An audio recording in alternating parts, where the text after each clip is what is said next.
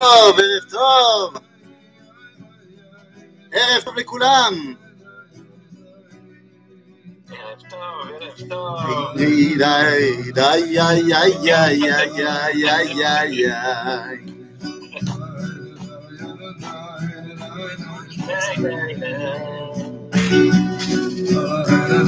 Eh oui, ce soir c'est un cours un petit peu particulier, évidemment,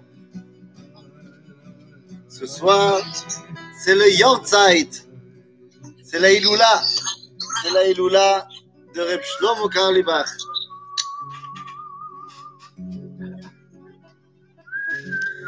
Donc ce soir, on va parler un petit peu de ce personnage incroyable, Reb Shlomo Karlibach. Alors, je vais baisser un peu la musique. Non, non, non, il faut que tu en- C'est exceptionnel, on va faire ça pour tous les cours. C'est ça. Mais il y, a- il y a et de la musique et des sipourim. Donc ça marche pas, c'est aussi des sipourim en même temps qu'ils racontent, alors euh, c'est compliqué. Alors les amis, justement ce soir, Erev Tov les Koulam, c'est Tetzain Becheshvan, Tetzain Becheshvan, c'est la Iloula, le Yortzai de Reb Shlomo Karlibach. Et donc, on a décidé que le cours de ce soir n'allait pas véritablement être euh, notre cours habituel de Sefer Bereshit. Sefer Bereshit, on reprendra la, semaine prochaine. Mais ce soir, on va parler de Torato chez la Rav Karlibach. Et quand je vous dis ça, eh bien, tout de suite, ça sonne bizarre. Ça sonne bizarre dans, ma bouche parce que de parler du Rav Karlibach, on n'a pas l'habitude. Nous, on a l'habitude de parler de Reb Shlomo. Et donc, c'est le titre de notre cours. Est-ce qu'il s'agit du Rav Shlomo Karlibach ou est-ce qu'il s'agit de Reb Shlomo? Les amis, c'est de ça qu'on va essayer de parler de ce soir, entre deux musiques, et essayer de comprendre qui a été Reb Shlomo Karlibach, quelle a été sa Torah, mais plus encore, quelle a été l'influence qu'il a laissée dans le peuple juif? Alors, évidemment, on, on va pas, on va pas faire tout son, tout son curriculum vitae, mais que ce soit bien clair, quand on parle de Reb Shlomo, hein? Je pense qu'il faut effectivement baisser le bruit de fond parce que ça. on Ah ben voilà, ben voilà. Voilà. Donc, je disais, quand on parle de Reb Shlomo Karlibach, évidemment, je ne vais pas repasser sur toute sa vie, mais une chose est sûre, on parle depuis le début, depuis le début de, son évolution, on parle d'un Geon Olam. On parle d'un géant de la Torah, d'un Iloui, comme on dit dans le monde des Yeshivot, on parle de quelqu'un qui a une capacité à s'immerger dans la Torah de manière absolument incroyable. Il commence à étudier le Talmud alors qu'il n'a que 5 ans. Il a un frangin. Il a un frangin, Shlomo. Il n'est pas tout seul, mais son frère, Reb Eliyahu, lui, Eliyahu, Reb Eliyahu, c'est son père. Euh, son frère, il s'appelle, il s'appelle, comment il s'appelle euh. Ah si, si, c'est ça. C'est ça. Son frère, c'est Eliaou Chaim. Eliaou Chaim Karlibar, c'est son frère. Et ouais, ouais, c'est ça, c'est ça. Son frère, c'est Eliaou Chaim. Son frère, il a un cursus normal. Il a un cursus normal, c'est un Talmud Racham, ce que tu veux. Mais lui, à 5 ans, il commence déjà à étudier le Talmud. C'est l'opachut. C'est. Finalement, la famille va très vite partir. Elle est, c'est une famille qui vient d'Allemagne, mais la famille va très vite partir aux États-Unis lorsqu'ils vont se rendre compte que, enfin, ils vont d'abord partir en, Autriche et d'Autriche ils vont partir aux États-Unis lorsque la montée du nazisme devient trop importante. Lorsqu'il arrive aux États-Unis, il y a un géant de la Torah, un géant de la Torah qui est à ce moment-là aux États-Unis, aux States comme on dit. Il s'appelle Reb Aaron Kotler. Reb Aaron Kotler, c'est pas n'importe qui. Reb Aaron Kotler, il va créer, il va mettre en place euh, une yeshiva. Et lorsqu'il arrive à la yeshiva, enfin, lorsque la yeshiva du Rav Kotler se met en place, il va choisir 14 Bachurim qui vont être les piliers de cette nouvelle yeshiva. Donc, il va trier sur le volet 14 mecs sur tout ce que comptent les États-Unis à l'époque de l'homme des Torah. Et évidemment qu'un des 14, eh bien, c'est Reb Shlomo Karlibach, évidemment. Lorsqu'il arrive aux États-Unis et qu'il commence à étudier chez Baron Kotler, c'est là-bas qu'il va se rapprocher énormément euh, d'abord du rabbi Yosef Yitzhak de Lubavitch, et c'est lui qui va le faire rentrer dans la Chassidut Chabad, avant qu'il ne soit en contact rapproché avec le rabbi de Lubavitch, le dernier, le Rav Menachem Mendel Maintenant, ce qu'on sait peut-être moins sur Reb c'est que lorsqu'il va commencer à être euh, le euh, avec le rabbi et Yosef Yitzhak, eh bien, ce qu'on sait beaucoup moins, c'est que il va être l'un des deux, l'un des deux bonhommes qui va être envoyé en premier en shlichut dans l'histoire des shlichim de Chabad. C'est-à-dire qu'il y a deux bonhommes qui sont envoyés pour faire euh, du kirouv. Et on parle de quoi? On parle d'aller dans l'université euh, aux États-Unis, l'université de Brandeis. Et il est l'un des deux premiers à être envoyé là-bas euh, pour faire du kirouv. Donc c'est pour te dire que le bonhomme, dès le départ, il est considéré comme étant, comme étant énorme. Davar, lorsque le rabbi Lubavitch va prendre la tête du mouvement Chabad, il est extrêmement mécourave et à un moment donné, il va y avoir une scission. Hop.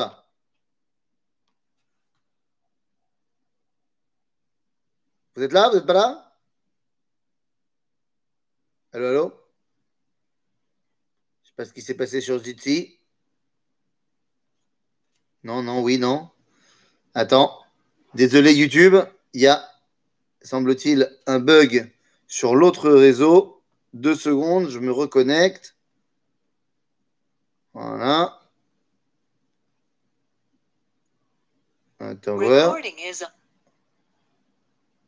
Voilà. Ça, vous êtes revenu?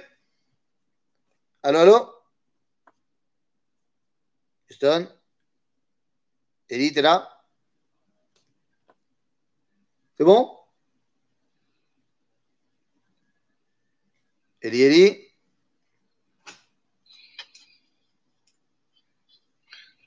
Je ne sais pas ce qui s'est passé. Vous m'entendez ou pas? Houston, on m'entend On m'entend pas? Oui, Eddie Je viens de me reconnecter, mais je, vous ne m'entendez pas On ne t'entend pas et on ne te voit pas. Attends, je le refais encore une fois.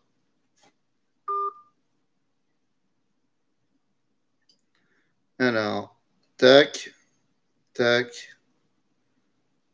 Voilà. On va voir si ça va marcher maintenant. Recording. C'est les inconvénients du direct. Allô, allô? On m'entend, on m'entend pas?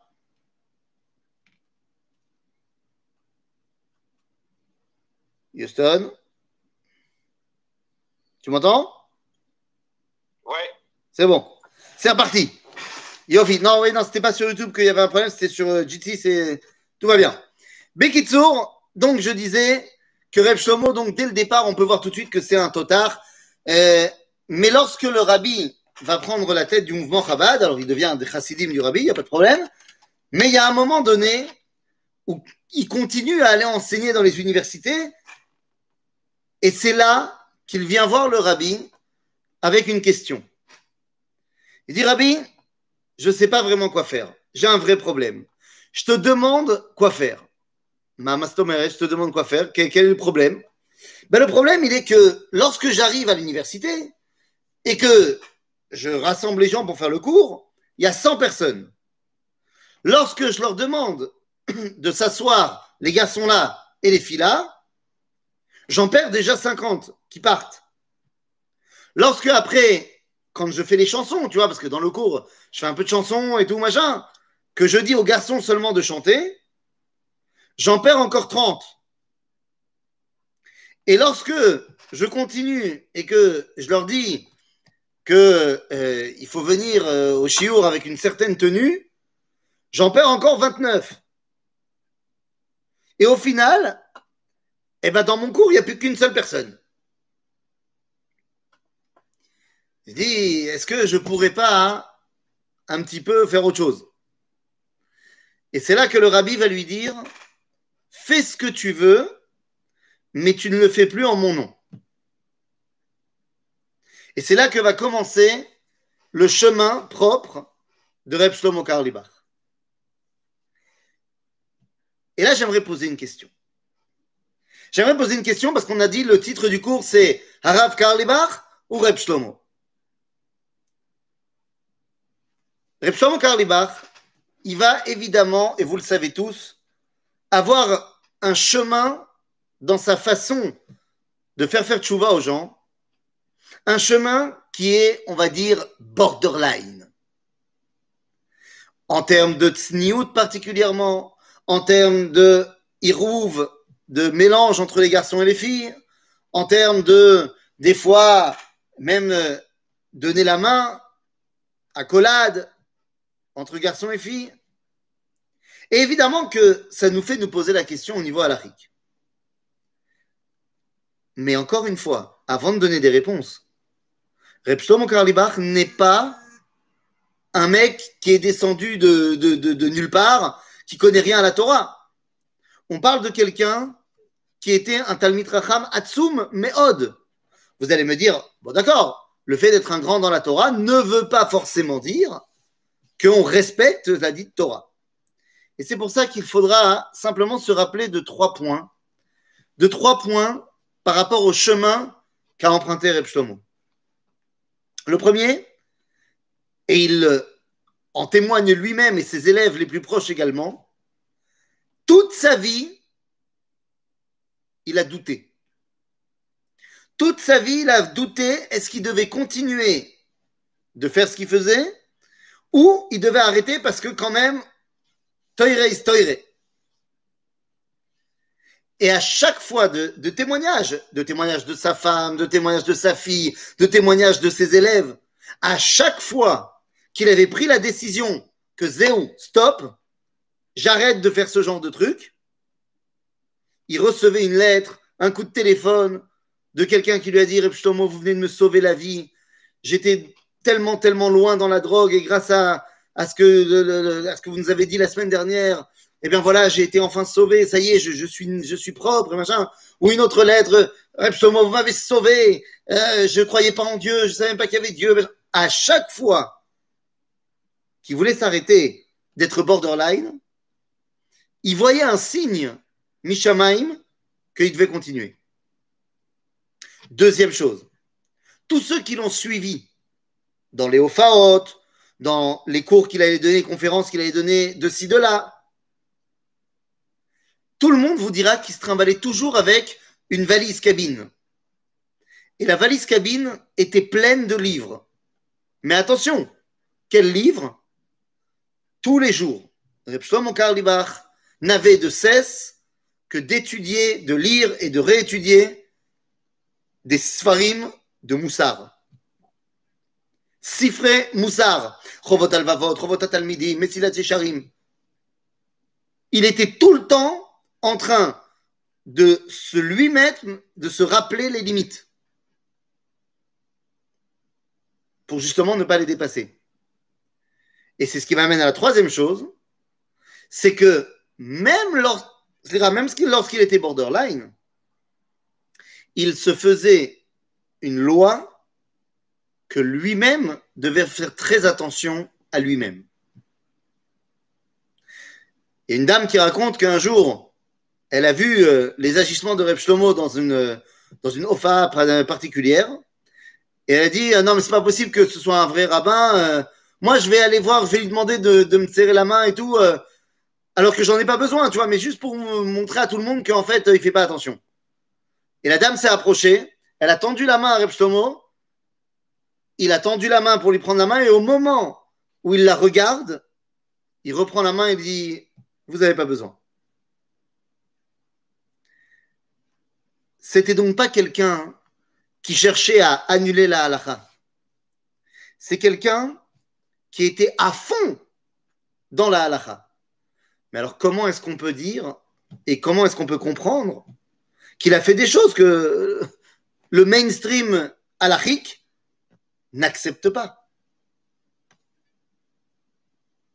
Est-ce qu'il a décidé tout seul ou est-ce qu'il a tout simplement été possèque comme un des grands de la Torah? Vous savez que, d'après le judaïsme, on doit faire les mitzvot et on ne doit pas faire les averot.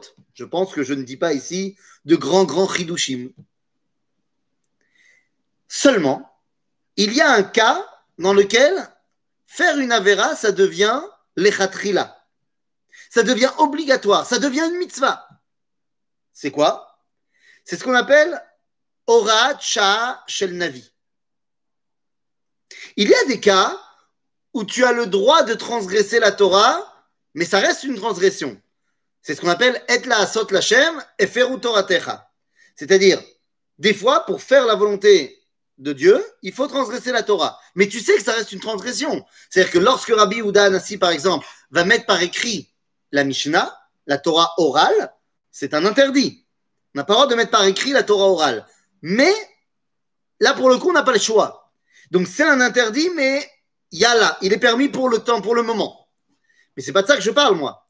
Moi, je parle de Ora Shel Navi, que le prophète, il a la prérogative de, pour un temps, pas pour l'éternité, pour un temps, ordonner de transgresser la Torah, d'annuler une mitzvah, de faire quelque chose qui était interdit, c'est sa prérogative. Exemple, le plus connu d'entre tous, c'est Eliyahu Navi sur le mont Carmel, qui va faire sa compétition contre les prophètes, faux prophètes de Baal, et il va euh, faire une compétition de sacrifice là-bas sur le mont Carmel alors qu'on est en pleine période du Beth Amikdash et on n'a pas le droit de faire des sacrifices à l'extérieur du Beth Amikdash, c'est Issour Karet. Mais Eliyahu Navi, en tant que Navi, que prophète, il a le droit de faire cela. Le Rambam nous dira également dans Ilchot Sanhedrin qu'il y a un autre cas dans lequel c'est moutar, c'est ce qu'on appelle Orat Shah Shel Sanhedrin. C'est-à-dire le Sanhedrin a également le droit de faire une oracha. Il y a plus de restrictions que le prophète, mais il a le droit également. Ah, aval. Est-ce que le rabbin de ma communauté, il a le droit de faire ça? Rabotaille, lundi prochain, tout le monde mange du jambon. Ben non, a priori, le rabbin de la communauté, il n'a pas le droit. Si le Sanhedrin, il me dit de le faire, je le fais. Si le Navi, le prophète, me dit de le faire, non seulement je le fais, mais je fais des brachot avant. Asher kideshanu bemitzvotav vetzivanu lishmoa el divrei Navi, et également, euh, chez Akol Bidvaro, et également chez Rianou. Parce que j'ai jamais mangé de cochon. Donc, est-ce que un rabbin individuel a le droit de faire cela? A priori, le mainstream halachique dit que non. Aval. Il y a un rabbin qui dit que oui.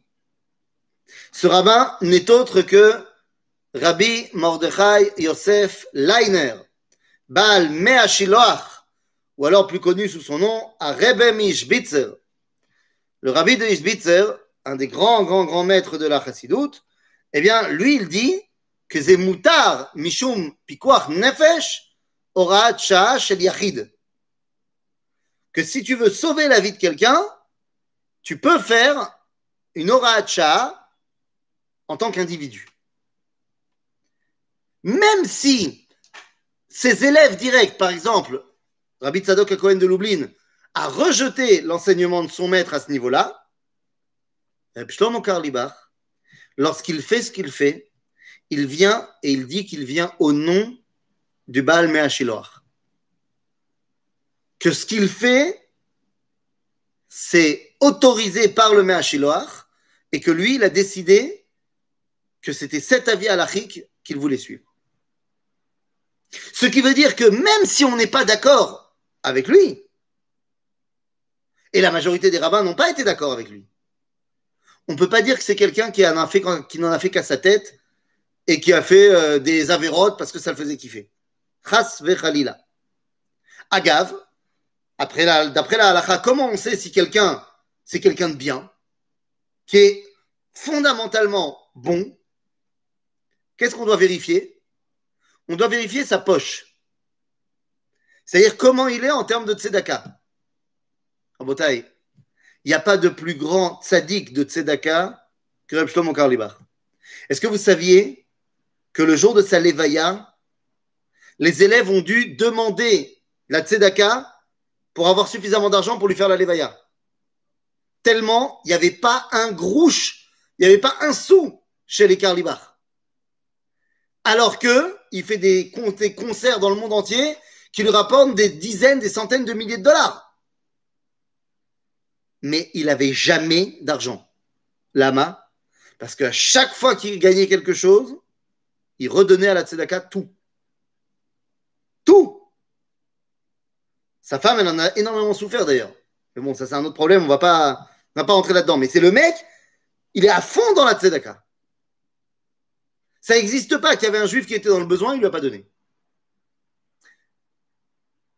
Le Karlibar, donc, c'est quelqu'un qui est fondamentalement bon et qui n'a devant ses yeux qu'une seule idée sauver le âme Israël. Comprenez-moi bien, à l'époque de Reb Shlomo, aux États-Unis, il y a une grosse communauté juive évidemment, il y a trois grandes sommités rabbiniques qui vont tous les trois parler à des gens différents. C'est-à-dire que leur message va être entendu par des styles de juifs complètement différents. Il y a le rave des religieux. Le rave des orthodoxes, des religieux, le rave de celui, enfin le de ceux qui ont euh, un langage religieux, une vie religieuse. À l'époque, je te parle de ça donc il y a 20, 30, 40 ans, aux États-Unis, c'est Moshe Feinstein. Reb Moshe Feinstein, c'est le rabbin des religieux. Mais il y a des gens qui sont religieux, mais ils sont plus intellectuels. C'est pas les mecs euh, la Gemouré, c'est les mecs de l'université. Ils veulent bien être religieux, ils veulent bien entendre le discours rabbinique, mais ils ont besoin d'un discours euh, académique. Pour eux, qui représentaient une grande partie des juifs, il y avait le Rav Soloveitchik. Yeshiva University. C'était lui le géant des gens, on va dire, académiques. Il y avait le Rebbe de Chassidim. Ah, ça, c'est évidemment le Rabbi de Lubavitch. Mais qu'est-ce qu'on fait quand on est dans les années 70, 60-70, aux États-Unis et qu'on n'est pas un religieux, qu'on n'est pas un académique et qu'on n'est pas un chassid?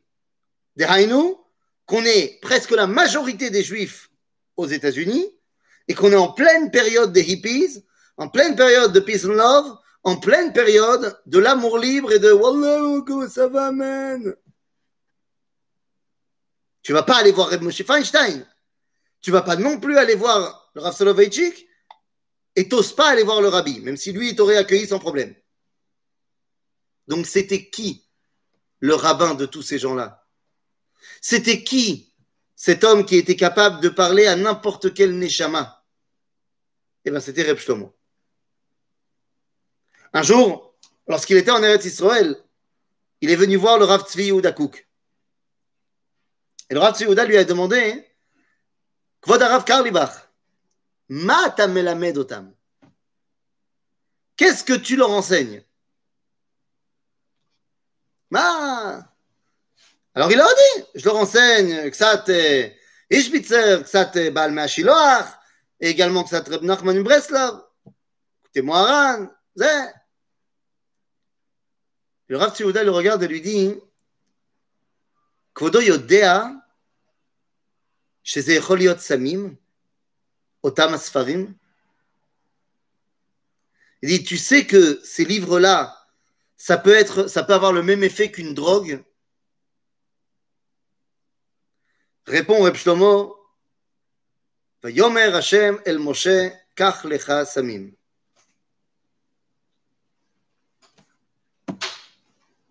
Et le Rav Tzuyuda, il a dit, nous, nous, nous, nous. Rabotai, de quoi on est en train de parler? On est en train de parler de quelqu'un hein, qui n'avait qu'une seule, qu'un seul objectif. Comment est-ce que je vais réussir atteindre le cœur de chacun Et c'est pour ça que, pour arriver à ses fins, il a choisi un style qui n'était pas un style, et je ne parle pas maintenant de la tsniout ou pas de la tsniout, un style de transmission d'enseignement qui n'était pas l'imoudi.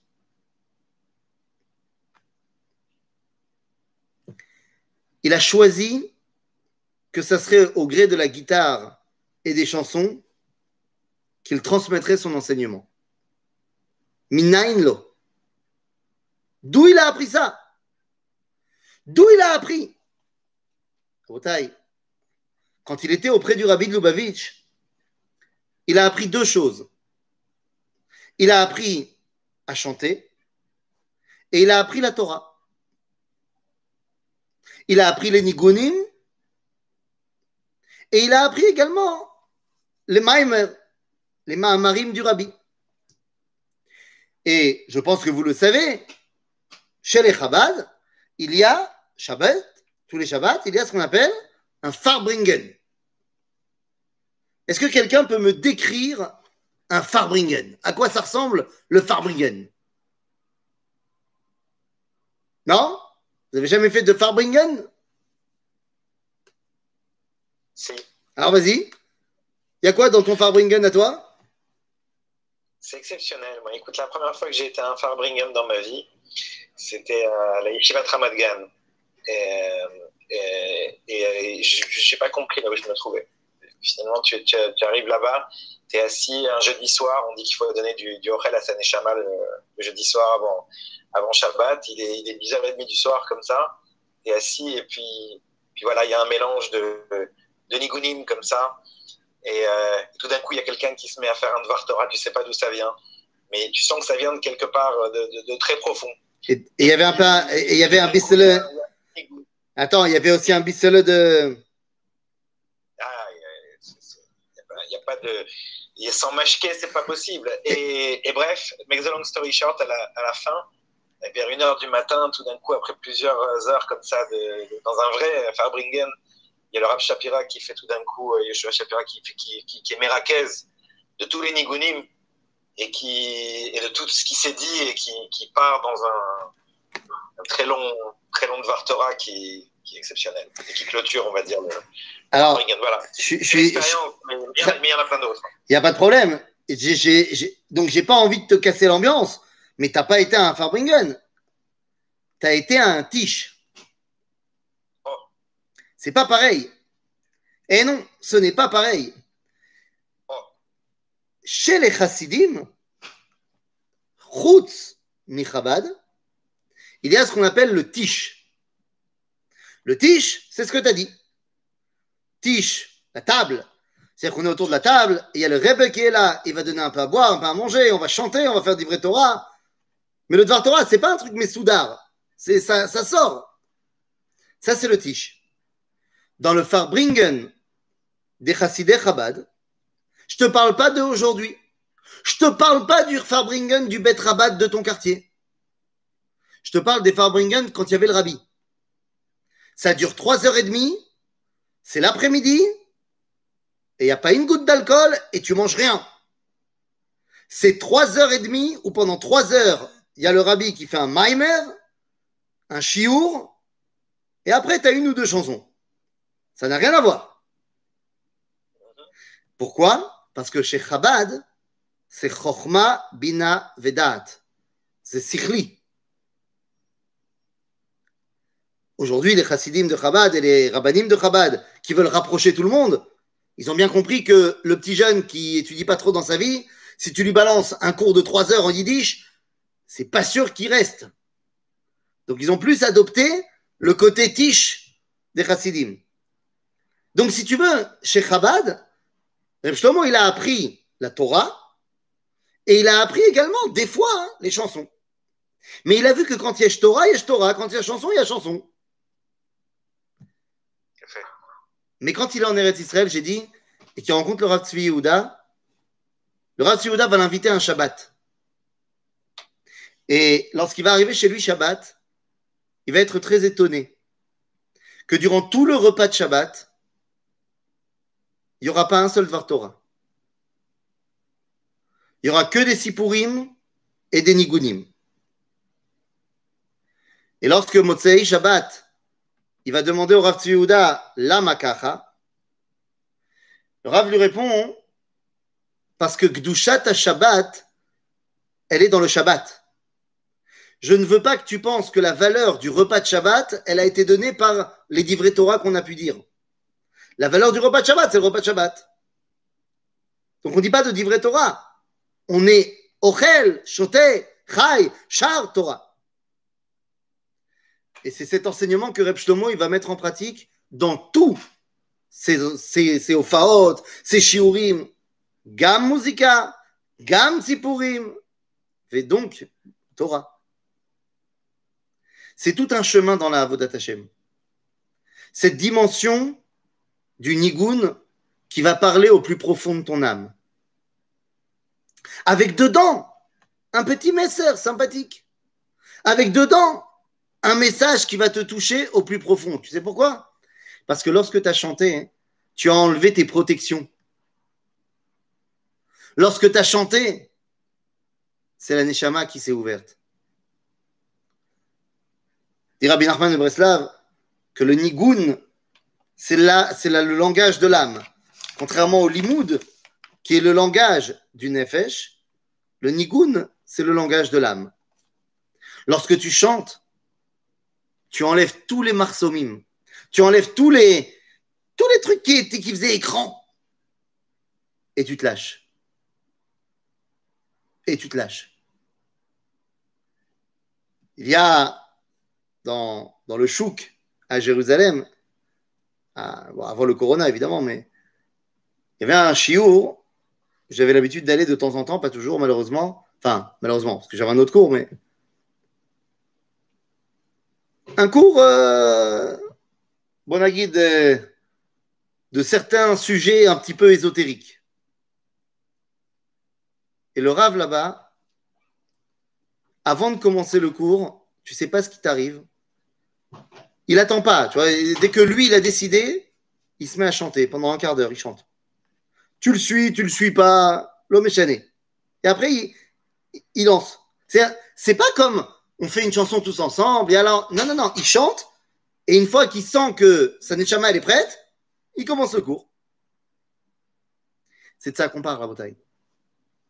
Reb Shlomo Karlibach, c'est avant qu'arrive la Torah du Rav Karlibach, doit passer la chanson de Reb Shlomo.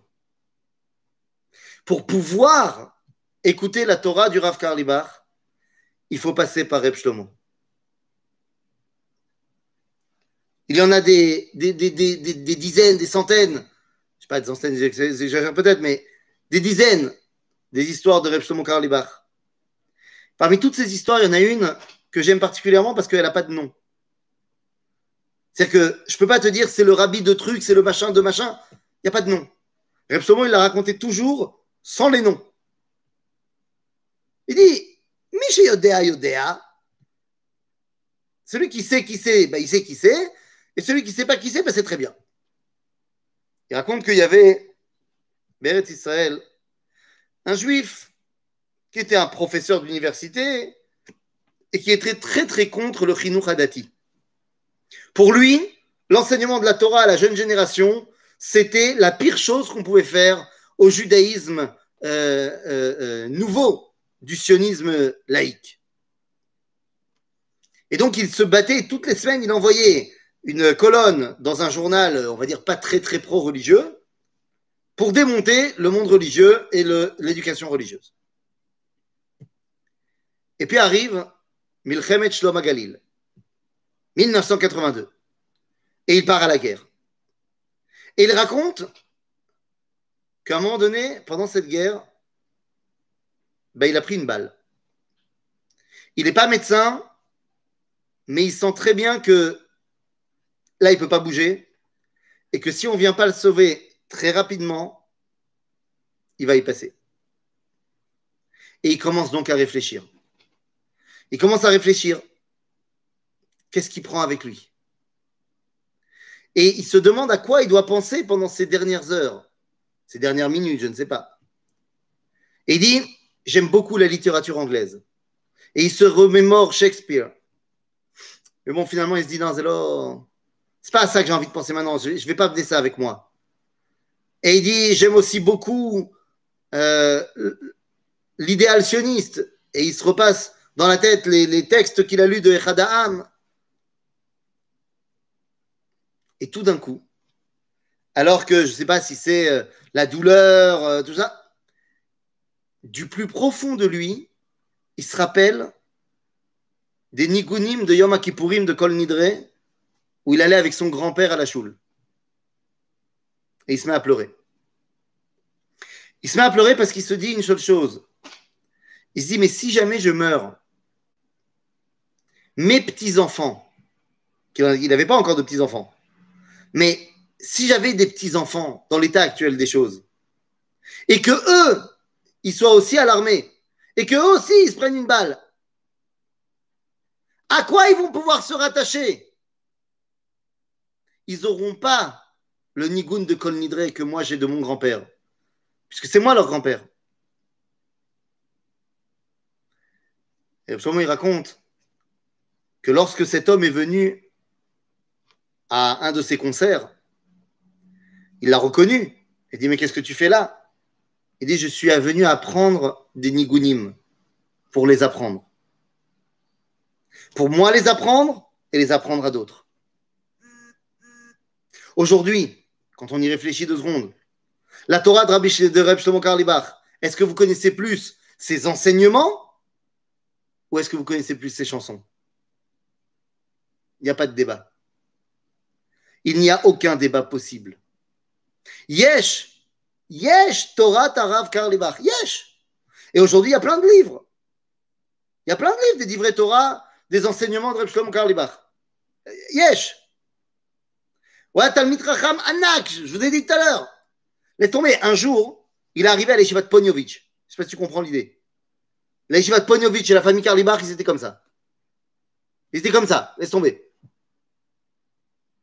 Reb il arrive un jour à l'Yeshiva de Pognovitch. Ce n'est pas, pas la Yeshiva des, des, des, des, mecs qui ne savent pas étudier. Il traverse le Beis Midrash. Tous les mecs qui sont en train de steigen, comme on dit. Et Reb il doit donner un shiur klali à la Yeshiva de Pognovitch. Et il arrive avec sa guitare dans le dos. Et tu vois pas que les mecs de Pognovitch, déjà, ils ne savaient pas qui c'était. Je dis, mais c'est qui ce, ce guignol? Il a tapé un clap à la Stender, il a commencé à parler. Et les mecs, ils n'ont pas compris. Mais je vais vous dire, la réussite de Reb Shlomo elle n'est pas seulement dans les milieux hippies, machin, de tous les gens qu'il a fait tchouva. Et il y en a, ouah. La réussite, c'est qu'aujourd'hui, dans le monde des yeshivot, dans les endroits les plus hardcore de la halouche, l'ambiance de Reb a conquis tout le monde. Je sais pas Corona, pas Corona, Morona, mais à l'époque, avant le Corona, dans toutes les yeshivot, il y a de temps en temps, les jeudis soirs, tu parlais de, ce, moment, il faut donner à mais dans les yeshivot, les yeshivot je te parle, charidiot, pas chassidiot. Il y a un kumzitz le jeudi soir, il y a des gens qui viennent chanter et מתוך דברי התעוררות יש שירים, ומתוך השירים יש דברי התעוררות. Tout ça, c'est Reb Shlomo Karlibach.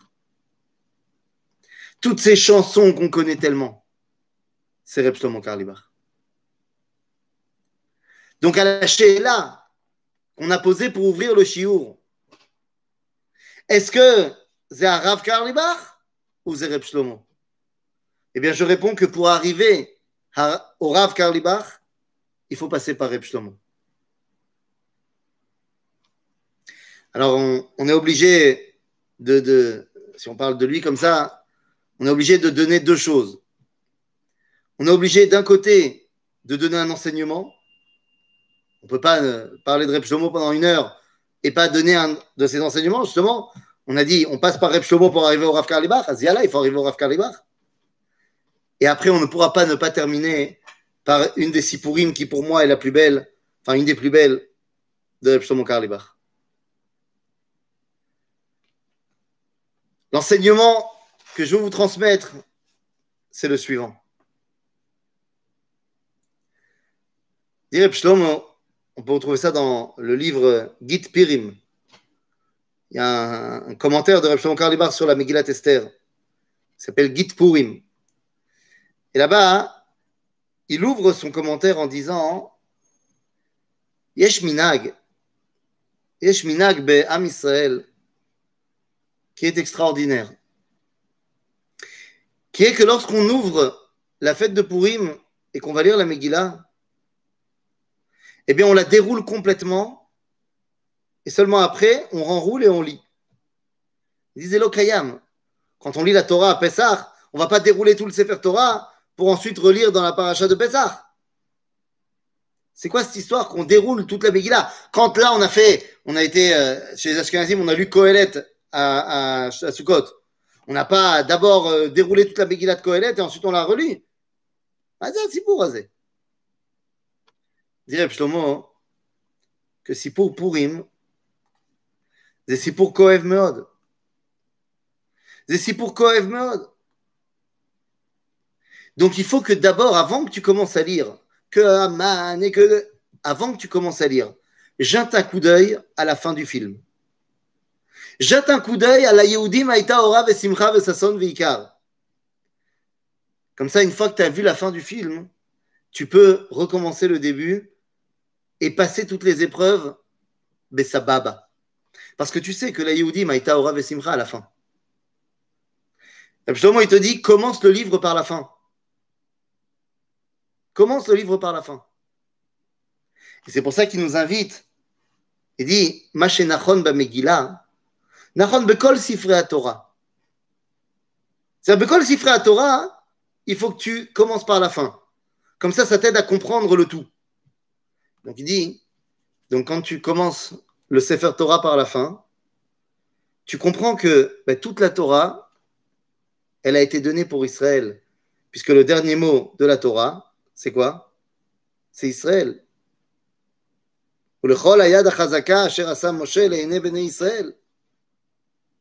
Donc Israël est le dernier mot de la Torah. Ça veut dire que c'est ça l'idéal de la Torah. Et il explique comment Rashi il a dit que quand on dit Bereshit bara Elohim et Hashemayim et Haaretz, Bereshit, Mazereshit, c'est Israël. La Matara, Sophit, c'est Israël. Il dit, bon, ça c'est pour la Torah mais il faut aussi que tu commences le livre en entier, le Tanakh, par la fin. Et c'est quoi la fin du Tanakh? Vaya'al. Vaya'al, tu fais ton alia. Vaya'al, faut monter en Eretz Israël. Dis maintenant que tu sais ça, tu peux commencer à relire tout le Tanakh. Kol Beseder.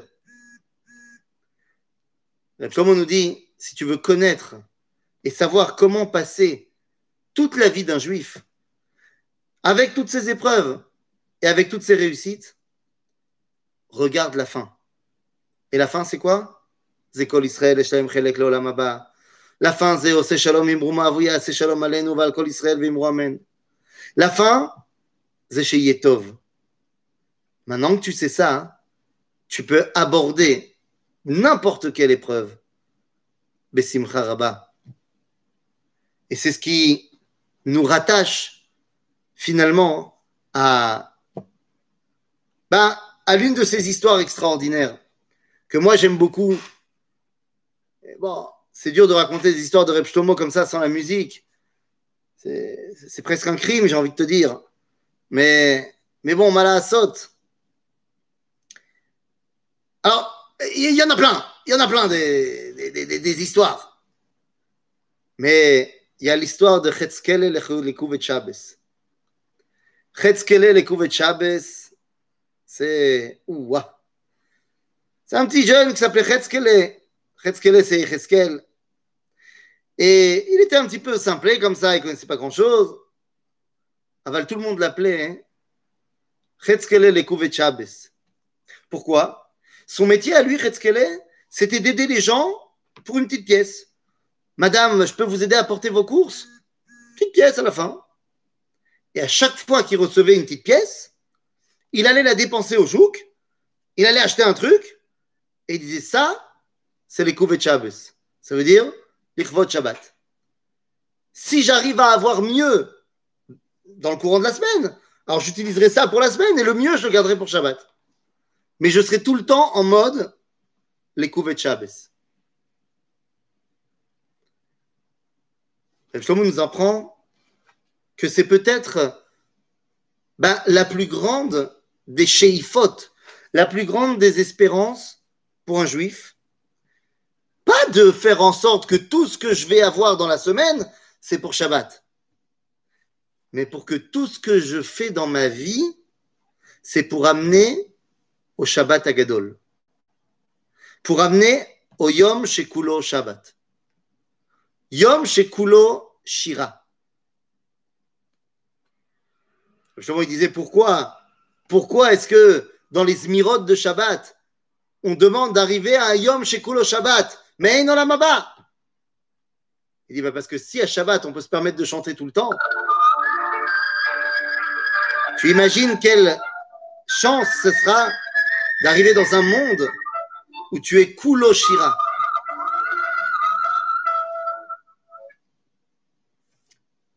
Un monde Kulo Shira. Kulo Neshama. C'est ça l'enseignement de Reb Karlibach. Alors, est-ce que il a bien fait au niveau halachique? Est-ce qu'on a le droit de suivre son exemple? En tant que rabbin, je dois vous dire que la réponse est non. C'est-à-dire que lui, il a été possédé comme Baal Shiloach, moi pas. Et la majorité des rabbinim ne sont pas d'accord d'être possédés comme ça. Que Zerak Navi, au. Que nous, on doit se tenir à la halakha à 100%. Aval. Vous savez que on n'a pas le droit de créer des nectarines. On n'a pas le droit de créer, je euh, je sais pas moi, euh, euh, donnez-moi d'autres exemples de ce qu'on appelle kilaim, de mélanger des espèces et d'en faire une autre. Mais sauf qu'une fois que ça a été fait, c'est que Dieu, il avait envie que ça se passe. C'est que ça avait un rôle à jouer. Et que donc, une fois que c'est là, hein, non seulement tu as le droit, mais tu as le devoir de l'utiliser. Alors, est-ce qu'on a le droit de faire ce qu'a fait Reb La réponse est non. Est-ce qu'on a le droit d'utiliser la Torah, les Nigunim, la chanson, la Neshama de Reb Shlomo Karlibach j'ai envie de te dire qu'on n'a pas le droit, qu'on est obligé. Zemitzva gedola meod liot besimcha tamid. Et grâce à Reb Shlomo, eh bien, on a réussi à redonner de la simcha à tout un peuple. Regardez ce que c'est que la tfila de Karl Libar de Givat Shmuel. Regardez ce que c'est les tfilot de Karl Libar de toutes les yeshivot. Mazé. J'ai amené une fois hein, un Shabbat deux amis, deux amis de France. Un était juif, l'autre pas. Le juif était, comme il se doit, un bon juif pas religieux, et le non-juif était un bon goy religieux. Un bon chrétien bien convaincu, catholique, la méadrine. Ils étaient de passage en Israël, on a fait euh, Titioul et tout machin. Et Shabbat, ils étaient à l'hôtel Ramada. Alors je leur ai dit, euh, vous savez quoi? Je passe vous chercher et on va faire la tfila de Shabbat en face. Oh, mais on n'a pas vraiment envie d'aller faire la prière. C'est ce que m'a dit le juif. Le goy, il m'a dit, ah bah si, moi j'ai envie d'aller voir. Je les ai donc amenés au Machon Meir, à la où on fait Karlibach. À la fin de la tfila, quand on avait fini de danser comme des fous, le juif m'a dit Je ne savais pas que la prière, ça pouvait être euh, tellement vivant. Et le goy m'a dit, maintenant j'ai compris la différence entre le judaïsme et le christianisme. Dans les églises, il n'y a pas un bruit. Dans votre synagogue, on a peur du silence. Je lui ai dit, mon ami, ça c'est l'enseignement du Rav Kook, ça c'est l'enseignement du Rav Anazir, ça c'est l'enseignement de Reb Shlomo Karlibar qui a donné toutes les chansons qu'on a fait ce soir. La plus grande hantise du peuple juif, c'est que Dieu continue à ne pas parler. Dans le peuple juif, on recherche la parole, le son qui nous vient d'Akadosh Baruch. C'est pour ça que lorsque c'est le silence, on n'est pas bien. Rentre dans un, un bêta midrash aux heures de pointe et rentre dans la bibliothèque nationale aux heures de pointe. La différence est vite réglée. Et je lui ai dit, tu sais, je me permets de te raconter,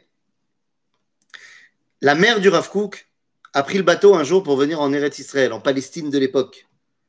Et dans le bateau, il y avait une nonne. Et la nonne a demandé à la mère du Rav Kook, pourquoi vous venez en Palestine, madame? Et la mère du Rav, en bonne juive, lui a répondu par une question. Elle lui dit, et vous, madame? Et la nonne a répondu, je viens parce que ici, mon Dieu est mort. La mère du Rav a répondu, ben moi je viens parce que ici vit mon Dieu. Et c'est toute la différence. Reb Shlomo Karlibach a ressuscité la Neshama de la Mishnah. Il y avait pendant 2000 ans Nishmat, Mishnat Slichat Mishnat Ayahadut. Reb Shlomo Karlibach a été un de ceux qui a réussi à ressusciter Nishmat Ayahadut. Donc la question de savoir est-ce qu'il a bien fait ou il a mal fait, je laisse cette question-là à Kadosh Baruch Une chose est sûre, il a réussi par sa Torah, par sa façon d'aller chercher chaque juif et de savoir lui parler dans son langue, de sa façon de nous réenseigner comment chanter, eh bien il est évident que pour moi, Reb Shlomo restera toujours un des élèves de Aaron, Verodev Shalom, Oev et Abriot, Umekarvan la Torah derech Ashira. Et je termine en redisant cette phrase. Il y a, et je vous invite à lire et à étudier la Torah du Rav Karlibach. Mais pour pouvoir la comprendre, il faudra d'abord s'attacher à Reb Shlomo. Nishmato Tserura Bitzror Achaim et qu'on continue à kiffer ces chansons et à continuer à propager son enseignement euh, partout, partout, partout. Amen, amen, amen. Je voudrais remercier le Rav euh, Fison qui a une fois de plus euh, relevé le, le, défi. L'autre fois, c'était avec Théodore Herzl. Euh, et pour ce cours exceptionnel, extraordinaire. Euh, c'est pour toi, c'est cadeau. C'est cadeau, c'est pour toi. Je t'embêterai plus sur les prochains cours. tous les autres personnes, ils ont dit, mais pourquoi on fait ça ce cours ce soir? Pourquoi, pourquoi, pourquoi? Non, non, c'était clair, c'était clair. C'était pour Jacques, je vois. Euh, c'était pour Jacques, c'était pour Léa, c'était pour nous tous. Donc, euh, un, un, un, merci, un très grand Non, parce que normalement, on aurait dû être Binyané à Ouma ce soir, on aurait dû être à la Iloula, tout ça comme il faut. On aurait dû transpirer les uns bras dessus, bras dessous. Voilà. Euh, et, et avec les yeux fermés, avec les nigonimes, avec le Rav Lao qui nous parle de, de, de, de tout ce qu'il a vécu avec le Rav Shlomo, avec Edidia Meir qui fait les intermèdes, avec, avec Shlomo Bar qui tape euh, Tarbouka avec euh, Aaron Ravel, avec Chris Kissofer, avec. Avec tous, quoi. Euh, et, je, et je, si je peux me permettre, tu as, beaucoup parlé de Yom Shikulo Shabbat. Et le, le Rav Shlomo, un jour, on, on, lui a, on, lui a, demandé comme ça dans les années 70, on lui a dit, mais euh, à la télévision, a été en noir et blanc, on lui a dit, mais, mais vous êtes quoi? Vous êtes un, un rabbin? Vous, êtes, vous racontez des histoires? Vous êtes un chanteur? Il faut choisir vous êtes où ça, où ça, où ça? Alors il a répondu comme ça, il a dit Ani Yehudi Pashut Shemechaket Ayom Shikolo Shabbat. Et, voilà. voilà. merci. C'est le mot de la fin. Beaucoup, beaucoup, beaucoup. Chazak Obaour. Et, et à très bientôt. Merci, merci à Raph merci euh, Ethan. Avec plaisir. Je suis le beau-frère de Eli. Hein. Et je te vois pas. Khazak Eli, Khazak pour l'organisation de secours. Franchement, euh, ça valait le coup. Et bien, j'avais pas de doute que ça valait le coup, mais c'était vraiment magnifique, euh, Ravetan. Avec plaisir. Merci à vous. Kaldo. Au revoir. Bye bye.